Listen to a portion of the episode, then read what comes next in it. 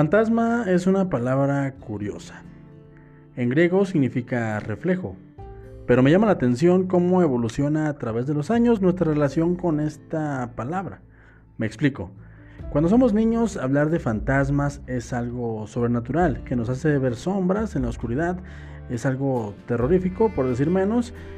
Ya en la adolescencia es algo que nos provoca hasta cierto punto morbo e incluso vamos a lugares, abro comillas, embrujados, cierro comillas, buscando alguna experiencia de esta índole. Y ya de adultos y hasta el resto de nuestra vida, según yo, los fantasmas se transforman en heridas del pasado, en anhelos, en deseos, en cuentas que no resolvimos, en algunas enfermedades emocionales, en una despedida inconclusa, incluso en la muerte de un ser querido.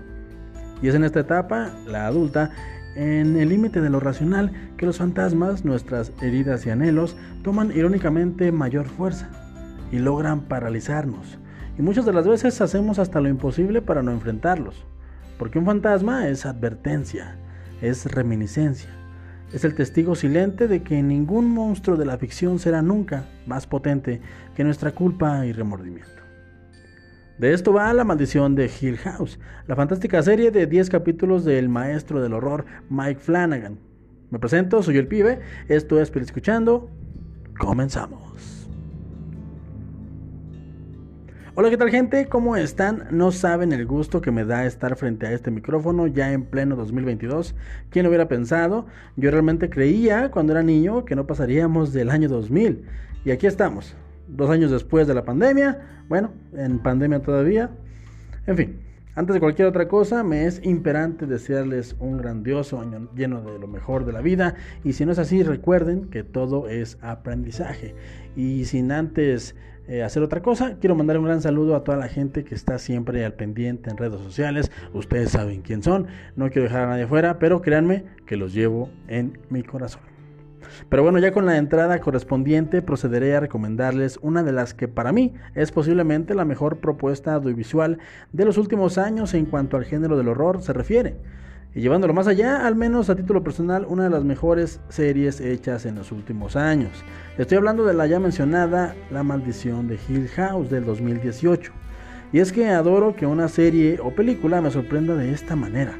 No tenía idea de qué esperar y al terminar sus 10 capítulos me encontré tan emocionado, tan conectado, que decidí volverla a empezar para corroborar si lo que acababa de ver era producto de lo que había vivido el año pasado.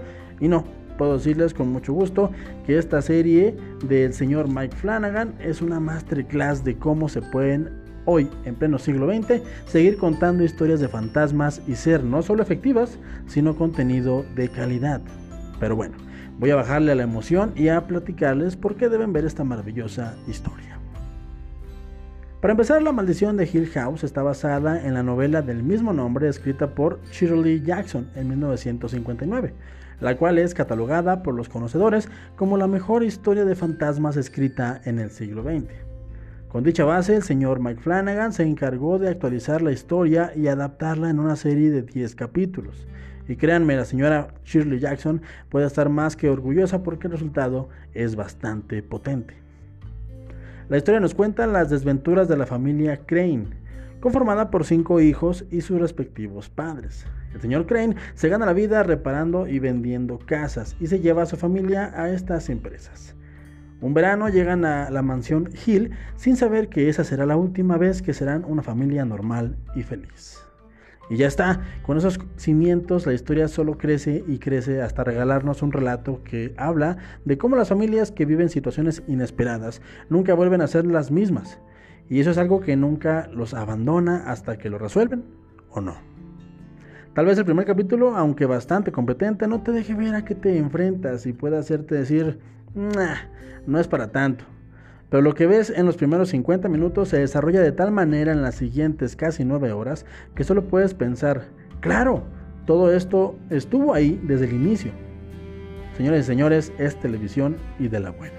Es más, me atrevo a decir que como película no hubiera funcionado igual. Las 10 horas están súper bien aprovechadas y pudieron incluso agregar un capítulo o dos más.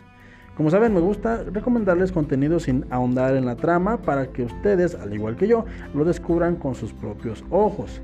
Así que solo me resta decirles que si buscan buenas actuaciones, un guion que te recompensa capítulo a capítulo y te dejará con un gran sabor de boca terminar la serie, todo esto aderezado con una fotografía que te dejará grabados un par de secuencias junto a una música que te acompañará de por vida, y sin olvidar la dirección del varias veces mencionado en este segmento Mike Flanagan.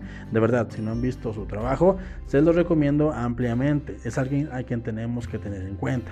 En resumen, es si buscan contenido de calidad, mi primera recomendación del el año, La Maldición de Hill House. No se la pueden perder, está totalmente en Full HD en Netflix. Y pues nada, ahí está la primera recomendación de este año, el 2022. Ojalá la disfruten tanto como yo lo hice. Y no olviden seguirnos en nuestras redes sociales y comentarnos qué les pareció esta serie, así como recomendarnos alguna otra para verla. Aquí todas las opiniones son válidas. Estamos en Facebook, Twitter, Anchor, Spotify y YouTube como Peli Escuchando con el Pibe y les agradezco el favor de su reproducción, así como su suscripción y su like que tanto ayuda. Sin más por el momento, recuerden Recuerden que tenemos contenido martes, jueves y sábado, así que estén atentos a este año, por favor. Así que gente, recuerden que no importa lo que yo les diga, lo que importa es que ustedes, sí gente, ustedes se formen su propio, su propio punto de vista. Hasta la próxima. Bye.